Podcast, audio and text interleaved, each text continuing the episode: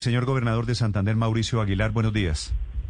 Muy buenos días, Néstor. Un saludo muy especial para todos los oyentes. Gobernador, tengo entendido que hay militares hoy patrullando en Bucaramanga, en Girón, Florida Blanca, en Piedecuesta. ¿Están agarrando a la gente, como dice este señor allá desde Bucaramanga, por el cogollo para disciplinarlos un poquito? Así es. Nosotros hemos venido ah, eh, creciendo en número de casos positivos de COVID-19 con el trabajo que hemos hecho con las secretarías de salud del departamento y locales, eh, la búsqueda activa, conformamos un equipo epidemiológico para detectar los casos positivos de COVID, pero también entendimos de que eh, los ciudadanos han tenido un mal comportamiento, ha habido esa indisciplina social. Y eso nos llevó a que conjuntamente con nuestra fuerza pública, el Ejército Nacional y la Quinta Brigada conformáramos un pelotón de 400 hombres eh, denominado Santander Somos Todos para que ayude a reforzar esos controles en el área metropolitana y también para conductarnos para evitar que todas esas aglomeraciones, las fiestas clandestinas, la indisciplina por el mal uso de los elementos de seguridad, pues eh, eviten más contagios y por eso sacamos a nuestro ejército nacional eh, también a patrullar a las calles y evitar que estas situaciones se sigan presentando. Gobernador, ¿y qué hará el ejército? Quiere decir, ¿qué pasa si algunos soldados de este grupo se encuentra a unas personas en una esquina infringiendo las normas?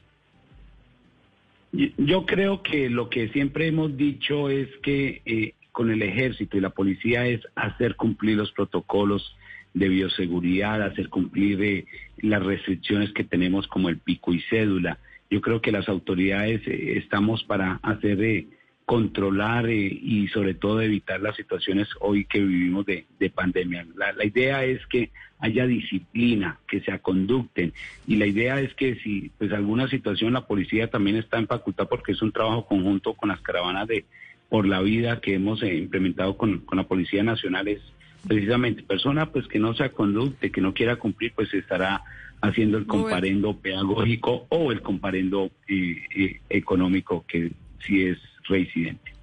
Gobernador, ustedes eh, plantearon ya la alerta roja por ocupación de las camas de cuidados intensivos en Santander.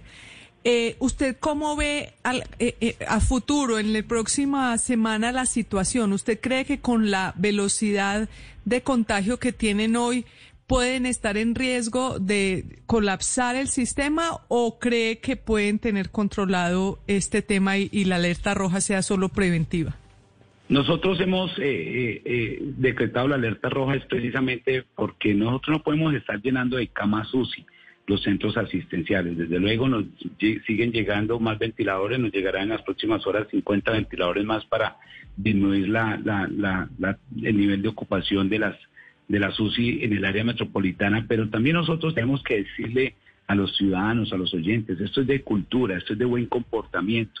Si nosotros implementamos la búsqueda activa es precisamente para cortar las cadenas de, de contagio en el área metropolitana y en el departamento de Santander.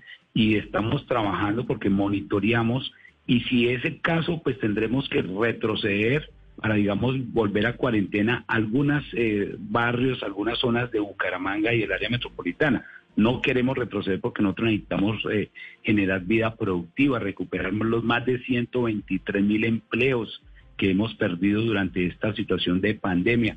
Pero también tenemos que decirle a la gente, comportémonos, usemos los elementos de protección, porque eso depende también del autocuidado. No podemos echarle la culpa y la responsabilidad a las autoridades de que no se ha hecho nada, sino hemos monitoreado y estamos controlando muy bien y por eso declaramos la alerta roja, suspendimos eh, las cirugías eh, que estaban programadas en, en pacientes que no vayan a tener ningún riesgo o alguna situación eh, compleja, sino que también puede tener eh, al tanto esta disponibilidad y a través del CRUE monitoreamos las camas UCI disponibles que tenemos en el departamento y desde luego en el área metropolitana. Medidas extraordinarias, alerta roja para una ciudad que entre otras cosas había tenido cifras relativamente controladas del COVID y como en el resto del país pues también tiene picos y también se han crecido esas cifras. Gracias, gobernador Aguilar, por acompañarnos esta mañana.